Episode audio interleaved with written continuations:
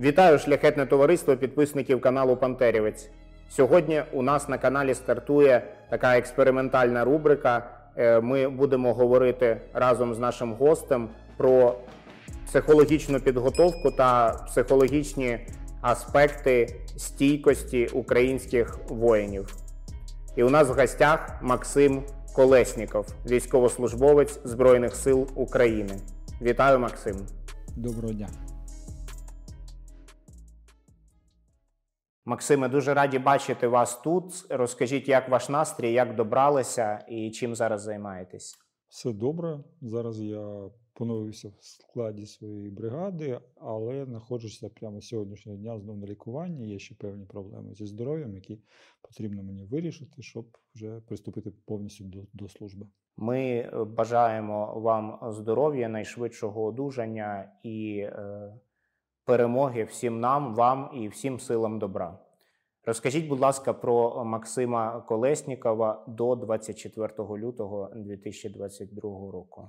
Максим Колесніков до 24 лютого 2022 року. Це колишній учасник антитерористичної операції у 2015 році, який там служив за мобілізацію в артилерійській бригаді, в артилерійській розвідці. Але вже давно демобілізувавшись, я на той момент був директором з маркетингу великої фінансової компанії і займався звичайними е, цивільними справами. У мене дві доньки, дружина, е, дружини справа. Я допомагав, працював, е, їздив за кордон цікавився винами, сирами, італійською кухнею. Ну але вже 23 лютого, звісно, я розумів, що війна, скоріш за все, відбудеться, тому там, починаючи з середини лютого, вже потроху-потроху готувався морально до того, що можливо доведеться знову воювати. Хоча, звісно, що 24 лютого зранку, коли я дізнався, що війна все ж таки почалася, я був шокований, як всі, але не настільки, щоб не діяти. Я взяв свої речі, взув свої берці і поїхав в частину. Е, розкажіть, будь ласка, про е, перші дні війни і обставини того, як вийшло так, що ви опинилися е, в полоні у ворога. В перші дні війни в мене були ну, достатньо спокійними відносно бойових дій, тому що одразу, коли я прийшов в бригаду, після оформлення і як видали зброю, я потрапив цього разу не в артилерійський підрозділ. Так сталося, що я співпрацював з офісом реформ Міністерства оборони і був переведений як в е, оперативний резерв саме туди, в бригаду, яка має охороняти Генеральний штаб Міністерства оборони, наші такі державні органи, і потрапив в піхоту. І наша е, рота, в якій я був, ми виїхали за межі Києва вечором 24 лютого на один з пунктів зв'язку. Це міг бути резервний командний пункт, але він не був використаний так. І більшість людей з тієї території поїхала. У Нас залишилося там відділення, і були хлопці з е, частини, яка там і е, знаходилася. Ми там залишилися, щоб її обороняти, охороняти. Тоді ще не було розуміння, що росіяни до нас дійдуть. Тому що це Макарівський район, доволі далеко від е, півночі, але вже 3 березня ми були в оточенні, і потім почалися спроби зайти на територію частини. У нас відбулося декілька зіткнень. Росіяни намагалися зайти, але наші хлопці, ще строковики, відбивали їх достатньо швидко. І ці атаки вони не були такими наполегливими. Тобто вони доволі швидко біжали Е, з позиції зупиняли атаку, навіть покидали там кілька своїх гранатометів, там ПНВшку втратили. І е, спочатку здавалося, ну, що нам вдасться відбитися, принаймні е, протриматися до підходу підкріплень. Але ситуація під Києвом була вже достатньо важко, тому підкріплення до нас прийти не могло просто пробитися. І о, велике зіткнення в нас було Е, десь 16 березня, коли вони е, зайшли до нас двома танками і е, великим підрозділом піхоти, але ми їх відбили. Один танк вдалося знищити. 20 березня вони повернулися, і танків вже було 4. І в нас закінчилося все, що могло бути протитанкове. У нас було 77 людей, і здебільшого то, то були строковики, е, тому що ця частина вона була е, не бойова, це, це був е, центр зв'язку, і там були зв'язківці і строковики, які там допомагали її просто її охороняти.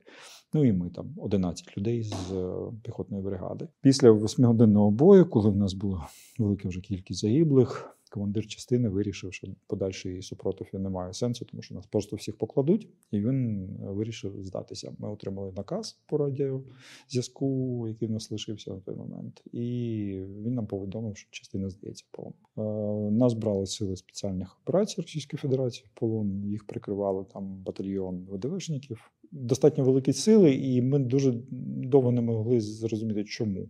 Потім вони нам розповідали. Ну, командиру на допиті, вже коли нас вивезли в Білорусь, то доповідали, що вони там е, якось розгледіли там 100 азовців, якихось там дуже там добре озброєних, і тому прислали такі сили. Ну, я думаю, що історія з першим заходом з танками ще їх трошки налякала, тому вони прийшли достатньо великими силами, щоб нас захопити. Так, ми потрапили в полон. На наступний день ми переночували спочатку в частині, а на наступний день нас забрала Росгвардія, вивезла в Білорусь. Е, Там ми були дві доби, а потім Брянська область, Новозибків, СІЗО, і там же я був 10,5 місяців. Пане Максим, е, у мене буквально комок у горлі від цієї історії, тому що дійсно е, це дійсно дуже героїчно ви протрималися, і мені здається, що вони е, не дарма кинули великі сили на вас, тому що думаю, кожен з українських воїнів вартує мінімум 10 росіян. Скажіть, будь ласка, щодо обставин е, прийняття цього важкого рішення командиром, е, яка е, була обстановка в колективі, якщо моє питання коректне, хто про що казав, і які були настрої з приводу того, що потрібно здаватись, не потрібно, і так далі. Частина була достатньо велика, там майже 300 гектарів площі. Ми були розкинуті по різних пунктах. Там були щось типу таких е, укріплень, які були напівзакопані в землю, і ми були на одній позиції. На- Нас було п'ятеро людей, десь було тем 7, 8, тобто ми не були всі разом. І коли ми отримали цей наказ, то нас було п'ятеро. І ми зібралися. Ми ще до того якось, коли ми зрозуміли, що бой ну, дуже серйозний, що це вже ми все зрозуміли в шостій ранку. Е, Ми змінилися о четвертій з моїм лейтенантом, командиром і ще з одним товаришем з посту, коли ми ну, вночі були на чергуванні. То в шостій, коли ми побачили танки на власні очі, коли ми їх порахували, ми зрозуміли, що все буде достатньо важко. І ми поспілкувалися і сказали, ну будемо триматися скільки зможемо до кінця. А в нас були ще там гранати, дві залишилося. І настрій був такий, що ну, можемо вмерти сьогодні, бо такий день. І е, в той час, вже коли е, був цей наказ, у нас кілька годин обстрілювали з танків там по території, нас закидали гранатами в вентиляційні шахти. Йшов е, стрілковий бій і е, доволі довго. Потім нас закрили в нашому просторі, в цьому маленькому нашого поста, і ми фактично не бачили, що відбувається. Вони там просто рознесли верхушку. І там кулеметами там розстрілювали хлопців. І е, ми просто переглянулися, коли почули, да, що частина здається. І мій лейтенант, він молодий достатньо, йому 27 років. Він такий, хлопці, що будемо робити? Я йому сказав: ну, треба здаватись. Бо я розумів, що ну, тут смерть, а полон це все ж таки життя і можливість повернутися до сімей, до життя. І ми недовго вагалися. Вони десь з півгодинки почекали, поки там просто було дуже пильно, і там було багато ем, вибухів. Тому така, знаєте, це пил такий був, е, і дуже темно навіть було в коридорах, тому нічого не було видно. Півгодинки вони чекали після того наказу росіяни. А ми, а ми е, сиділи в трьох кімнатах, ну, п'ятеро людей. Розійшлися просто, щоб якщо вони почали стріляти, щоб принаймні е, не всіх одразу поклали, якщо вони не захотіли б нас брати в полон. І потім, коли ми побачили приціли, то ми вийшли. А до того вже ми були. Ну, ми всі були вже контужені е, на той час, бо дуже багато було і вибухів, і кров у всіх була. Тобто ми були в достатньо такому поганому стані. Ну і вийшли, і, і там дивилися, що відбувається. Тому це було таке з одного боку, певний наказ він надає тобі можливість перекласти відповідальність за це рішення, і воно надає тобі можливість якоїсь надії. Я думаю, що командиру е, частини було достатньо важко його приймати, бо ну, здатися в полон це важко, я думаю, для нього було. І при цьому він рятував нам всім життя. Так, це важкий вибір. Е, Пане Максим, далі ви розповіли вже, що ви потрапили у Білорусь. Я е, знаю і бачив тоді це відео, гуляло в інтернеті відео, яке знімали росіяни, і на яке потрапили ви, і їх увага була сфокусована на вашому татуюванні. У многих под одеждой неонацистские татуировки. Угу. Розкажіть, будь ласка, більше про цю історію. Вона, хоч і доволі е, під час трагічних подій, але вона трохи комічна сьогодні виглядає. Розкажіть, будь ласка, як це було? Росіяни шукають нацистів. Ну, принаймні тоді шукали серед нас, звісно, якихось там з дуже азовців шукали, потім просто якихось е, членів якихось націоналістичних організацій. Тому вони дуже ретельно перевіряють татуювання. Вони всіх це роблять, і у цивільних теж е, кого не брали тоді в заручники в великій кількості, і перевіряють все. Я побачив, що йде фільмування, що там є знімальна група, яка нас записує. І я подумав, що якщо я якось попаду в якийсь е, їх ефір, то хоча б може мене побачить моя сім'я. І я вже по дорозі думав про те, що мені казати про татушку. Я знав, що її знайдуть. Я розумів, що ем, татуювання артилерійської розвідки це вирок мені, тому що вони дуже не люблять нашу артилерію, тим більше розвідників. Я вирішив, що я розповім їм таку історію, що це татуха, це шеврон моєї військової частини, в якій я, начебто, проходив строкову службу. І це просто така бердичівська частина, от неї такий шеврон. Це учбовий центр. Там насправді він колись був. Моя бригада, е, в якій служив під час АТО, вона з Бердичева. І ось е, цю історію я і розповів їм на камеру. І вони там вони нас вишукували і спитали, в кого є татуювання. Я підняв руку, сказав, що в мене є. Вони роздивилися і потащили мене. Що це таке? Почалися питання. Я сказав, що це армійська татуха. Ну, я знав, що це ще стара символика. за- Зараз вона вже змінилася, а це ще з періоду радянських часів. Тому нічого такого, я сподівався, вони там не знайдуть нацистського принаймні. І вони повірили. І це працювало 10 місяців. І тільки коли вже мене обмінювали, тільки тоді вперше е, військова поліція, один з е, офіцерів військової поліції, коли побачив, казав: О, артрозвідчик. Я кажу, да ні, це це там Бердічівський учебний. Він такий, що ти брешеш? Ну, такий, не, не тими словами, так, з матерком, як вони люблять. Що... Ну, І сказав, що ти тебе вже міняють, ну що ти оце ж розповідаєш? Але я нічого вже, звісно, там не, не, не, спростовував і не підтвердив там. Але тим не менше, ось е, така історія. Вони її часто бачили на коридорах, коли у нас були перевірки.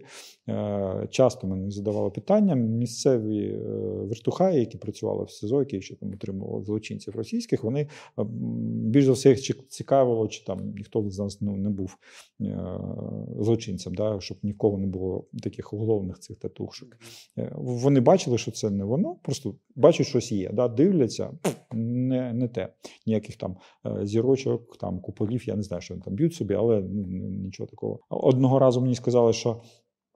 Вона, як для татуювання, якому 20 років, дуже свіжа. Ну, я збрехав, що я так займаюся підтримую, бо поважаю армію, ла-ла-ла. Ну, з'їхав, і це спрацювало.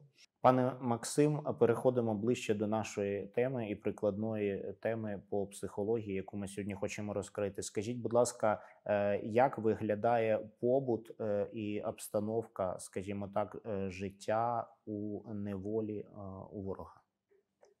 Я знаю, звісно, про те місце, де був я, знав, спілкувався, як тримали інших. Тобто умови е, вони діляться на дві частини. Перша частина цих закладів, цих концтаборів це тюрми. Це СІЗО, які перетворені на місця утримання полонених і заручників. Бо цивільних я не можу назвати полоненими, це заручники. І це дуже старі тюрми, вони дуже погано опалюються, там дуже погано світле.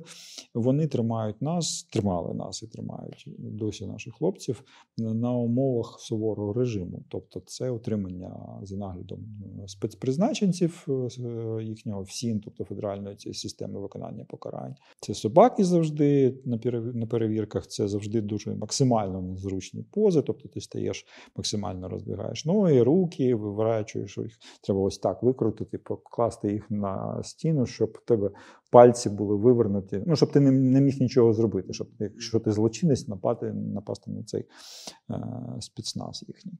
І е, це холодно, це голодно, це боляче інколи. І доволі постійна така, постійний тиск. Е, Перші півроку дуже часто нам не давали е, сидіти в день, тобто ти стоїш, вони ну, дуже на це, на це так жорстко ставилися. Потім були певні зміни, які нам знов-таки не давали е, сидіти.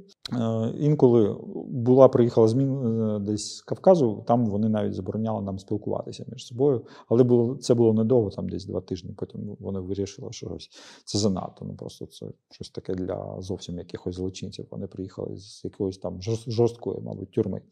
І ти знаходишся під цим тиском, тобі постійно змушують співати пісні, якісь їхній гімн. Вони намагалися, щоб ми вивчили їх пісні, там, які у них там зараз популярні. Це про Рускава, оце жахливу хрінь, про те, що не воюють з русскими, щось там любе і так далі. І якщо ти щось е, не хочеш робити, то це завжди достатньо жорсткі покарання. Серед яких там най, най, найпростіше це там 200 разів присісти або 300, а зробити 100 віджимань і так далі. Коли ти в там, нормальному фізичному стані, це одне. Коли ти вже кілька місяців е, з'їдаєш 900 калорій на місяць на, на день, то ти слабкий, і це доволі жорстко.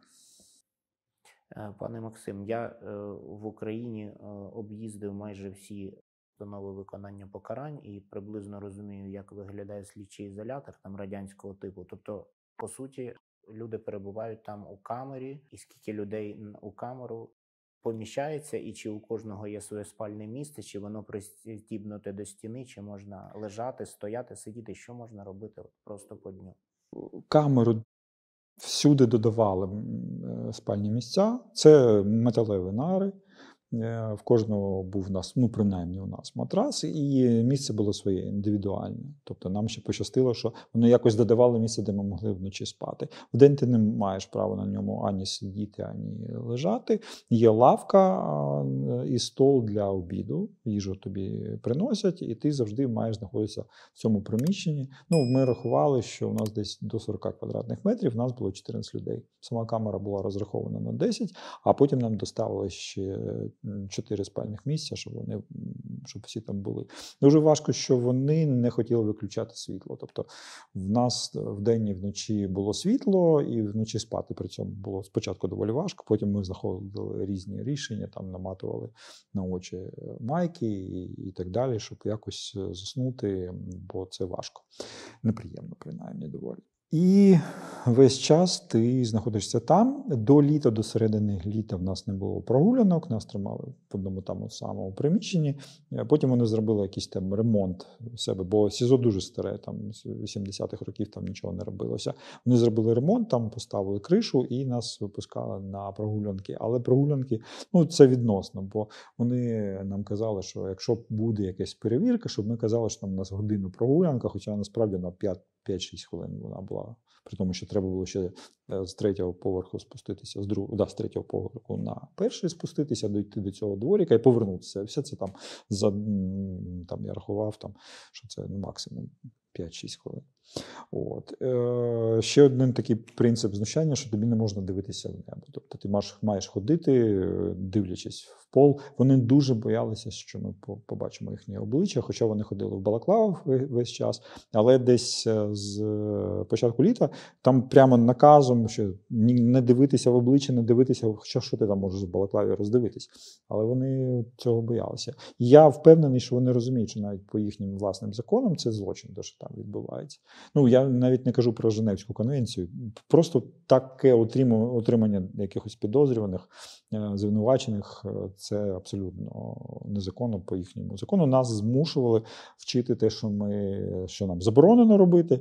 А і ми знали, що є існує якийсь федеральний закон, який це регламентує, але про якісь права. Про які я впевнений, там де мова в цьому законі, вони нам жодного разу, звісно, не казали.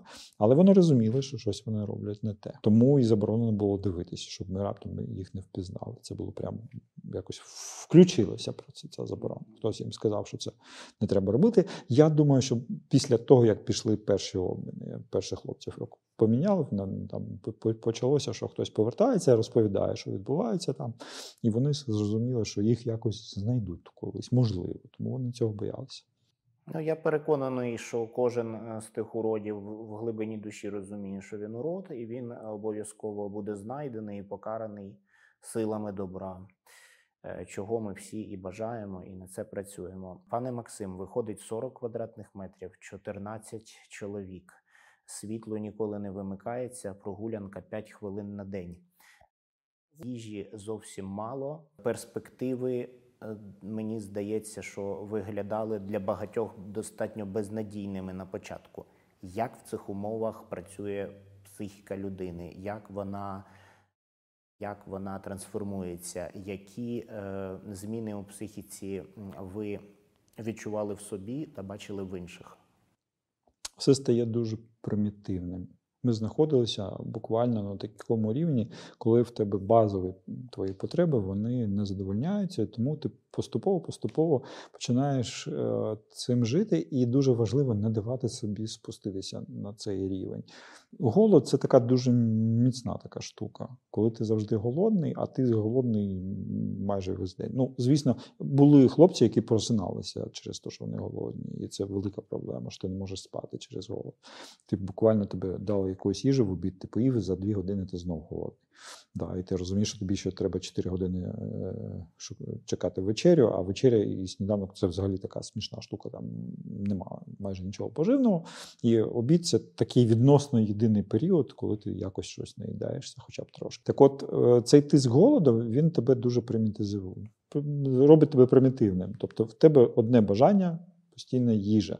І це призводить до чого? Люди постійно про це думають, говорять, і вони е, все більше занурюються. І оскільки це е, все повторюється день за днем, то дуже важко не втратити ну, це власне відчуття, що це все колись закінчиться.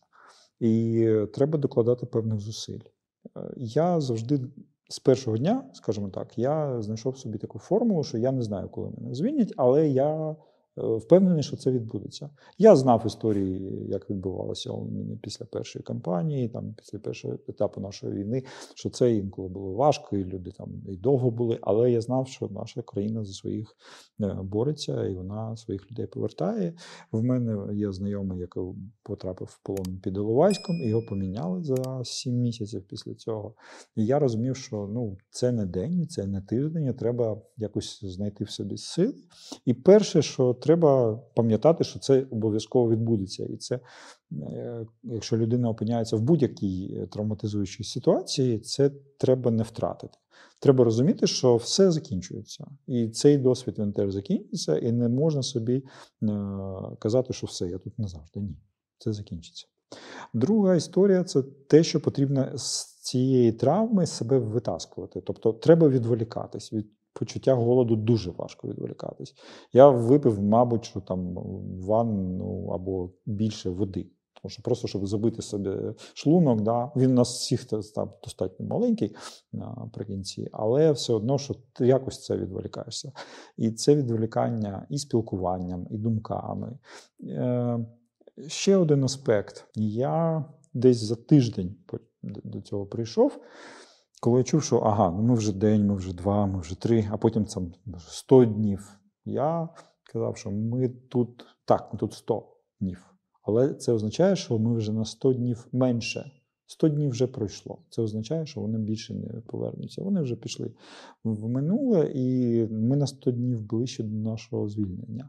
Дуже потрібно е, себе регулярно казати, що звільнення відбудеться. Так само, як будь-якій травматизуючій ситуації, якщо ти хочеш себе підтримати, і вона в тебе ну це не півгодини, та це період якийсь, що вона закінчиться, і вже великий час цього пройшов. Да, І нам залишилося вже менше, ніж було. І звісно, що коли йде місяць за місяцем, це важко це втримувати, але іншого шляху немає. Дуже важливо пам'ятати, що ти в колективі. І колектив це з одного боку 14 е, дорослих чоловіків на достатньо маленькій території. Це і голодні, і пригнічені всі ситуації, це і роздратування взаємне певні, і конфлікти вони відбуваються, і цьому не можна дати ради. Але треба пам'ятати, що все ж таки ми тут разом, а там назовні за цією стіною, да, там за дверима, там ворог, там він справжній. І хоча інколи хочеться жбурнути в сусіда по камері чимось важким, да, і щось там, е, то треба знаходити там вихід, розуміючи, що там ворог. Я теж відчував роздратування, і теж були з певними людьми якісь конфлікти. Я себе примушував, і якось ми всі так ось да, налаштовувалися. Я не хочу сказати, що я один був такий розумний. Ні, ми призвичаїлися е, знаходити це. І те, що чим більше тиск назовні, він нас десь поєднував. Бо ми розуміли, що ну, ці тварюки хочуть, щоб ми були слабкими, вони над нами знущаються. І хоча нам важко, і ми, знаєте, так спресовані да, в цій баночці е з бетону, але треба в цій баночці якось знаходити спільну мову. Ось. І е за цим усвідомленням, що все це кінечне, я знайшов наступний крок, який допомагав мені, і я намагався його донести до інших. Це робити планування майбутнє. Якщо ти розумієш, що це закінчиться, і ти вийдеш, ти маєш вийти людиною, яку ну, ти будеш поважати сам себе. І звісно, що там ти не будеш робити певних речей, ти не будеш зі своїми там щось е, сперечатись, ти не будеш за пайку готовим на, на будь-на що. Ні. Ти все ж таки вийдеш і хочеш ну, про це принаймні бути гідним сам себе. Е, Ти повернешся в нормальне життя, де в тебе є твої інтереси, твоя сім'я, твої друзі. і ти щось захочеш з цим зробити.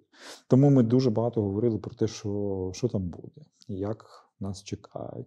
Ми там собі е, який стан по Україні. Спочатку було дуже важко, тому що ми не знали, що відбувається. У нас не було жодної інформації. Два місяці ми не знали, що тут. Потім, як тільки в нас з'явилася інформація, е, на деяких хлопців ми там потім з'їжджалися камерами, і на молодих там інколи їх пропаганда дуже великий вплив мала. Вони там самі розповідали, що спочатку дуже вірили, а потім вони зрозуміли, що ну занадто там багато брехні. Вони дивилися е, їх офіційного речника і самі порахували, що ну це просто просто маячня якась, що там там вже стільки знищених танків. Це ви кажете про новини, да, да, да, російські показували да, по російському да, телебаченню, так, і ви бачили так, це. Так. Це теж важливо. Виходить, що ви були інформаційно ізольовані так. там, і все, що ви бачили, це скажімо, Спочатку ми не бачили нічого. телебачення.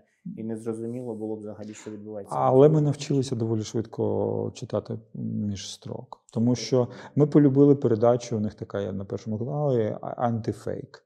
Тобто, що вони кажуть, що фейк, ну, значить так воно і є. А, Якщо вони кажуть, що там нічого не відбувається, все, 100%, там щось відбувається. Ми помітили, що влітку повністю пропав е, з новин Крим. Севастополь, щось там до того показували. А потім там в липні ми бачимо у них день їх військово-морського флоту, і вони показують, там готуються, сям готуються. А в Севастополі якось не готуються. Щось там нема. Ми не знали про те, яка прекрасна судьба спіткала крейсер Москва, але ми розуміли, що щось там відбулося. І ми розуміли, якщо вони не хочуть про це говорити, значить там все правильно і все добре, там те, що там відбулося. Потім ми почули, що е, набагато пізніше, ніж це відбулося, про острів Зміїний. Казали, ну нам він просто не потрібний. Ми пішли, ну нам. Ми такі, так, стопе, 24 лютого він вам був потрібний, а зараз вже не потрібний. Ага. Зрозуміло. І е, деякі речі, я думаю, ми перебільшували, да, бо нам потрібна була надія. І це теж така історія, що не треба не можна втрачати надію. І ти, якщо ти, навіть з такої не дуже повної інформації, якщо ти можеш для себе знайти такий маячок надії, якийсь, да, цей вогник, який там попереду, роби його собі. Нехай потім, коли ти опинишся на волі, все буде не зовсім так, але це надасть тобі сили, е, щоб до цієї волі зберегтися. Мені здається, що просто цей вогник надії і проаналізувати е, це е, там жахливе.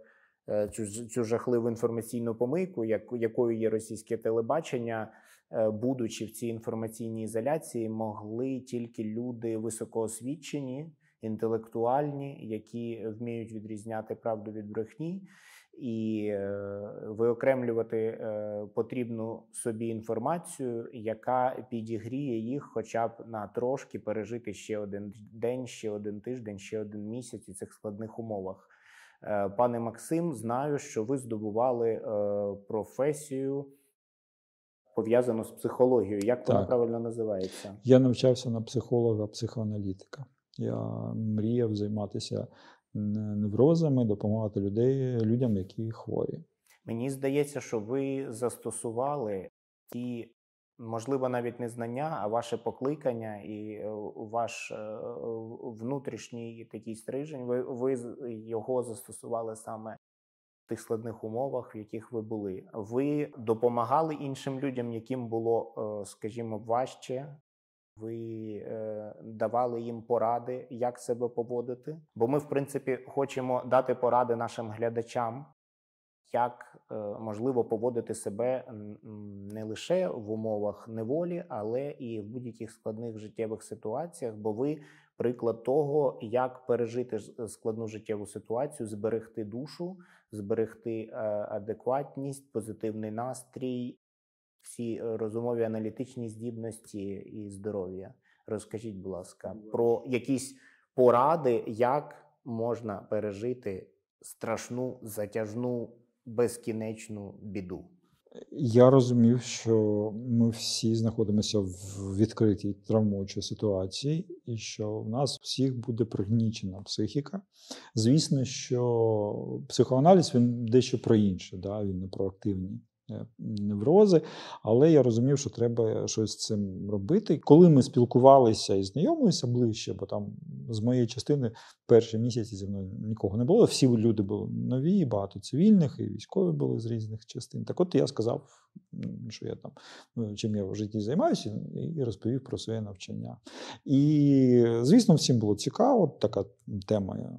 Я розповідав про е, кризи, які е, відбуваються в житті людини при доросленні, про те, як відбувається зміна нашої свідомості і е, позасвідомого, що таке сни, чому вони такі.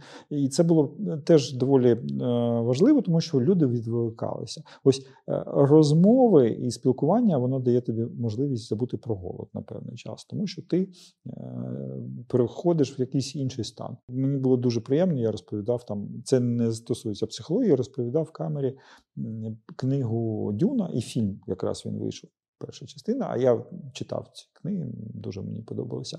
І коли мені товариш по камері сказав, що вночі йому приснилася ця дюна і планета Аракіс, і що він прокинувся з відчуттям того, що він побував на іншій планеті, ось це було дуже класно. Це був такий ну, терапевтичний ефект. Я дуже радий, що це таке. І потім було ще інколи такі ситуації, тому що люди поринали в якусь іншу абсолютну ситуацію, яка їх вносила е, за межі цієї камери. Тому ось одна з порад. Да? Знайдіть собі е, речі, які вас е, справді відволікають. Звісно, що в травмуючій ситуації треба якось поєднати ці два принципи. Перший це бути тут і зараз, да? слідкувати, що навколо відбувається, бо нікому не потрібні зайві травмування. Ти маєш, якщо ти можеш, зберігаючи гідність, уникнути якогось там покарання чи якогось напрягу, ти мусиш це робити. Найпростіший шлях. Так, ось всі е, дуже виснажені і хочеться спати. День це не можна робити тому ми знаходили там місця в камері, які не проглядалися з глазків, і хлопці спали. І ми для того, щоб їх прикрити, все інше ходили просто кругами по камері, щоб якщо вертухай подивиться, ну він не може порахувати скільки нас. Ось це така взаємна допомога. Сон як можливість відпочити і відновити сили. Да, Це дуже було важливо. І ми змінювались потім. Да. Ми порахували, що так в кожного.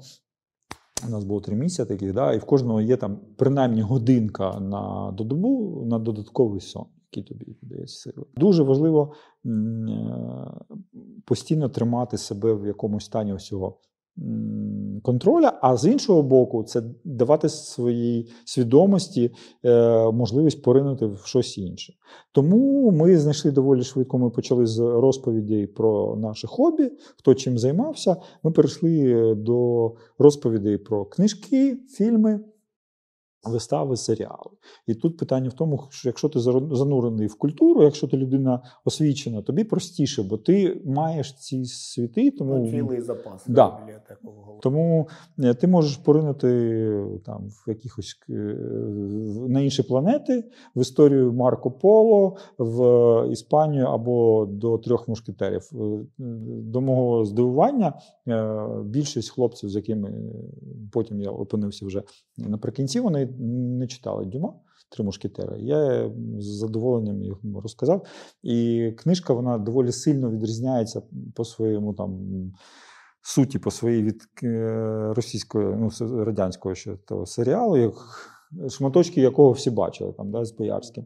І це було цікаво, тому що хлопці отримали якесь нове уявлення, що таке 17 е, сторіччя, Франція, що, що там насправді відбувалося. Я цікавився історією.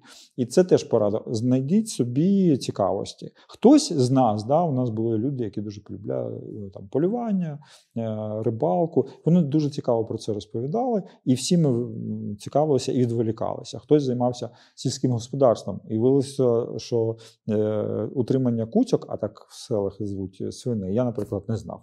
Але куцьки це було дуже прикольно. І е, ми слухали, як е, що вони бувають там різних пород і по-різному себе ведуть. І це відволікало. Це справді було е, весело і прикольно. Треба знаходити привиди для сміху. Це дуже важливо. Бо коли ти е, обмінюєшся якимись смішними історіями, е, ти відволікаєшся, і ти змінюєш свій емоційний стан. І навіть у нас було. Були випадки, коли вертухаї були особливо такі жорсткі, коли ми сміялися і дуже голосно, і нам стукали в двері камери. Тобі тихо, що ви там робите? А нам по кайфу. Ми там робили, звісно, тихіше, але ми продовжували е, це робити. Важливо е, спів він відволікає і надає теж емоційну силу якусь. І ми знаходили пісні, які ми знали. Це нам запропонував один з е, офіцерів морпіхів з 36-ї бригади, який був з нами. І ми разом співали тихесенько, звісно. Але це ж не давало їй теж велике задоволення, бо ти е, робиш те, що ти хочеш. Ви разом. Знаєте, це відчуття колективу це теж дуже важлива історія. Якщо ти е, один, да, і, це важко, це важко психічно. Але якщо ви група, тим більше ви разом щось робите, і у вас є якийсь спільний результат, це завжди допомагає, бо люди вони ж соціальні тварини. І ось разом співати щось це великий кайф. Це тонізує, якось підтримує. Звісно, дуже спорт важливий. Хоча це не психіка, але коли в тебе зайняті м'язи, якщо ти для для власного задоволення це робиш, не тоді, коли тобі дали наказ ці Е, пилюки. А коли це ти робиш для свого задоволення, то, по-перше, ти нагружаєш своє тіло і просто ти відволікаєшся від того, е, що ти тут ну, не за своєю волею.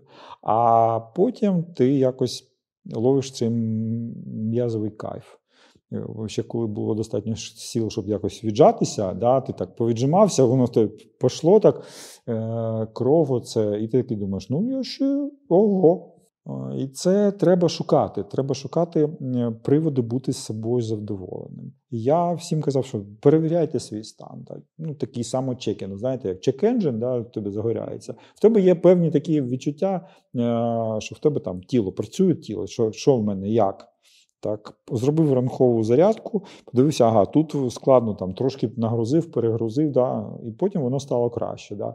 Про що з мозоком, як я сплю, да, що мене снилося, що мене тривожить. Я дуже просив хлопців, і, і вони е, ловили від того задоволення, вони розповідали свої сни. Сни були дуже різні. Е, і тут е, мене ну, не те, що спіткало розчарування, у Фройда взагалі не про те.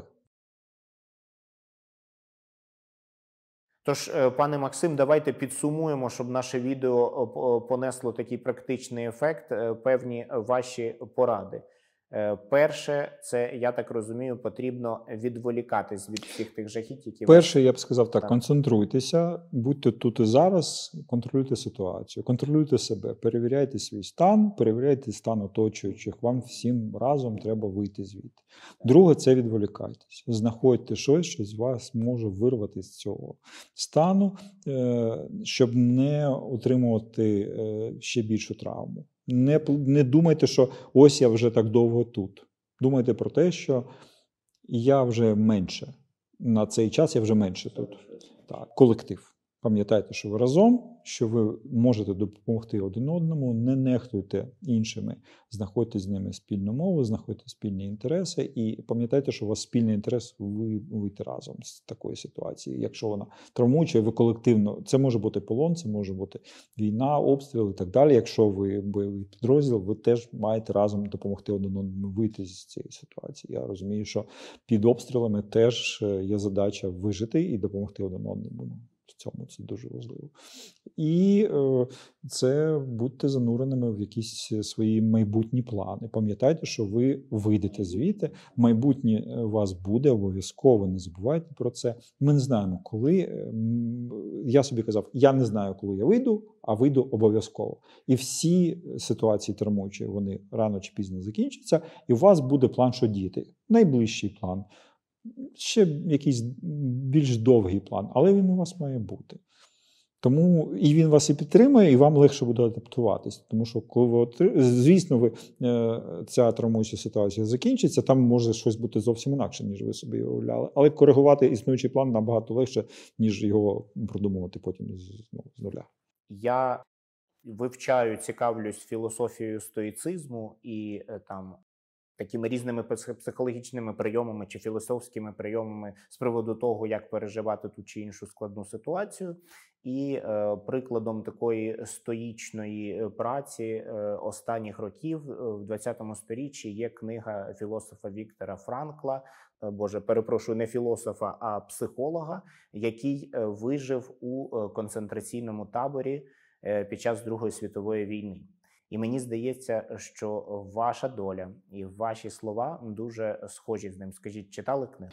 Ні, я її не читав. Так якось сталося, що це не потрапляло в поле мого зору, в поле моєї уваги. Мені подарували цю книгу при звільненні з полону, і я її хотів прочитати, але я свідомо прийняв рішення е, це зробити після того, як свій власний досвід перекладу в якісь слова. Сьогодні буквально, от це правда так сталося, що сьогодні моя дружина е, мені прислала такий повідомлення. Вона думала, думала, ми спілкувалися там про книгу. Я казав, що ось е, стільки було книг після першої е, кампанії, після першої частини нашої війни. Зараз буде багато книг. Наскільки потрібна ще одна моя, бо я людина, я в собі достатньо впевнений, але все ж таки я вважаю, що ну я не вважаю, що я там такий супер якийсь.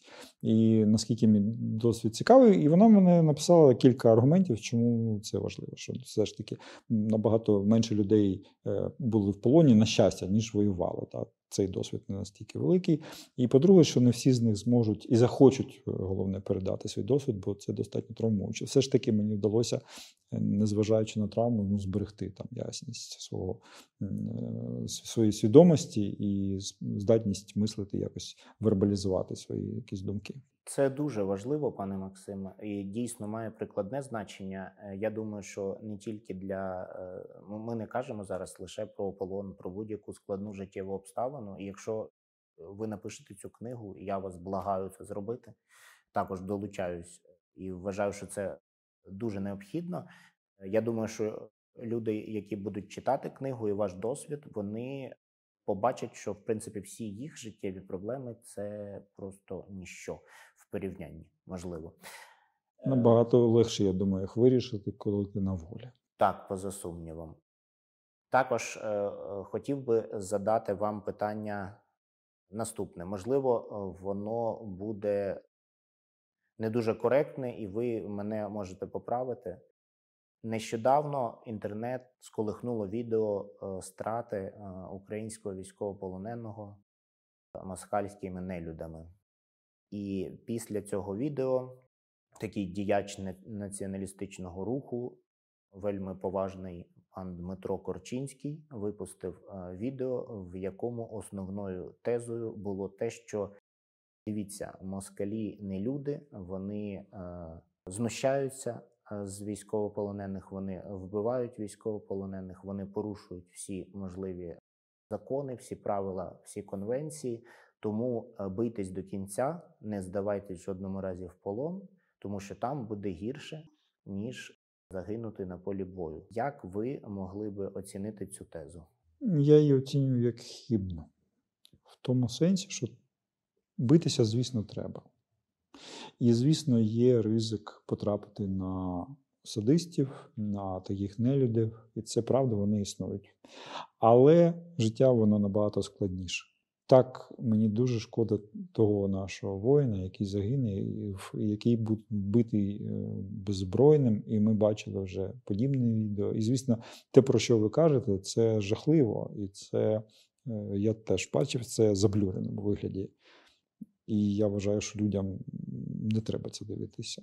Але менш з тим, людей, які повертаються, людей, які вижили, які повернуться в країну і будуть потрібні своїм рідним, своїй країні, своїм побратимам. Їх багато, їх більше. І так, це така лотерея, фактично. Комусь е, не пощастило, комусь пощастило, як мені. І я закликаю так битися, захищатися, боронити себе, боронити країну. Але в такій ситуації, якщо ви опинилися, якщо у вас закінчилися набої, якщо у вас е, переважають сили ворога, і ви бачите, що ви зробили все, що ви можете, а люди наші роблять навіть більше, ніж вони можуть, то полон це не ганьба, це вибір. В полоні важко. І пройти його інколи не менш важко, ніж бути в бою. Але потім ти повертаєшся. Я не знаю жодну людину, яка вижила і пошкодувала. Я знаю, що наші люди, яких підтримує наше суспільство, їх рідні, проходять через такі випробування, залишаються без кінцівок, без очей, е, дуже сильно пораненими.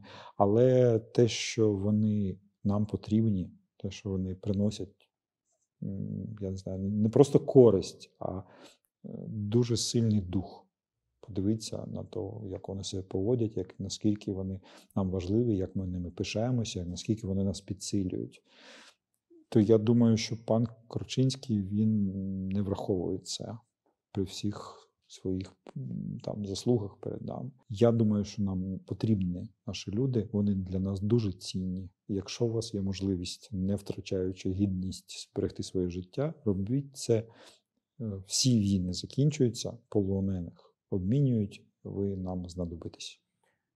Повністю погоджуюсь з вами, пане Максим. Е, Глибоко поважаю е, Дмитра Корчинського, однак дозволю з ним е, радикально не погодитись з приводу його останньої тези. Пане Максим, наостанок питання. Скажіть, будь ласка, що на вашу думку не вистачає воїнам, які повертаються з полону, і що би мала зробити якнайкраще для підтримки їх, їх родина, суспільство, е, оточуючі друзі і е, всі свідомі громадяни, щоб е, підтримати тих, хто повернувся. Людина, яка повертається з полону, вона, як правило, повертається дуже втомленою, знервованою після великого шоку і великого стресу. І треба дати цій людині час, щоб вона повернулася до свого нормального стану. Не очікуйте від цієї людини одразу звичних вам реакцій, е, то, тої поведінки, яка була раніше. Дайте е, людині час і проявіть дуже велике терпіння. Любов. Пам'ятайте, що людина знаходилася в оточенні ворога, який з ним воював кожен день. Бо там, ну насправді, кожен день з тобою воюють, майже кожен день. В ідеалі до тебе просто всі е, не мають ніякого стосунку. Тобто, якщо е, ідеальний вертуха, він тебе залишає в спокої. А так е, це постійна війна з тобою. Причому ти не маєш зброї, окрім свого духа. Е, Любіть, проявляйте цю любов так, як ви можете. І щирість. Проявляйте щиру цікавість. Е, Не засмучуйте якимись питаннями, ніхто не хоче пригадувати, його вбили чи якось знущалися. Щирими питаннями, що ти хочеш далі робити. Можливо, ти хочеш щось побачити, з кимось поспілкуватись, як ти себе сьогодні зранку почуваєш. Е, Люди відчувають щирий, щирість і щиру цікавість, е, і дуже не люблять, е, коли до них відносяться як до чогось такого стандартного. Принаймні, я це чув і про тих від тих військових, е, з якими спілкуюся, які зараз там на фронті. Що коли це таке ну, стандартне, ти що там, ти як? Та це одне. А коли тебе питають, ти відчуваєш, що це щира цікавість, ти хочеш поділитися. Дайте людині е, відчути, що ви щиро в ньому зацікавлені, йому буде легше, він відкриється, і він зможе це свій травмуючий досвід проговорити. Ну, можливо, навіть не вам. Але комусь, спеціалісту, психологу, психологи, до речі, достатньо плотно працюють з полоненими. І потім е, дайте йому цю свою любов, і ви дочекаєтесь того, що він повернеться в свій стан. Так він буде вже трохи іншим, більш дорослим, досвідченим, але це вже буде ваша людина.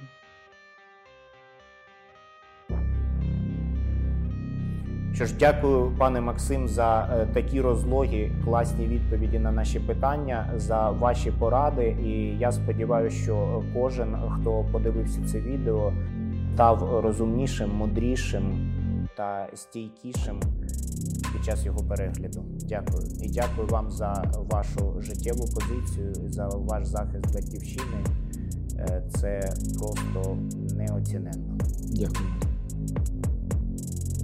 Е, Тепер звернемося до підписників каналу. Дякую вам, що дивились відео. Напишіть свої коментарі з приводу е, цієї нашої нової рубрики, таких інтерв'ю. Ми плануємо випускати їх далі е, з нашими цікавими гостями. Також прошу, ви знайдете під відео посилання на е, сторінки в соціальних мережах пана Максима. Очікуємо і просимо його таки написати книгу з прикладними порадами та історіями з його життя.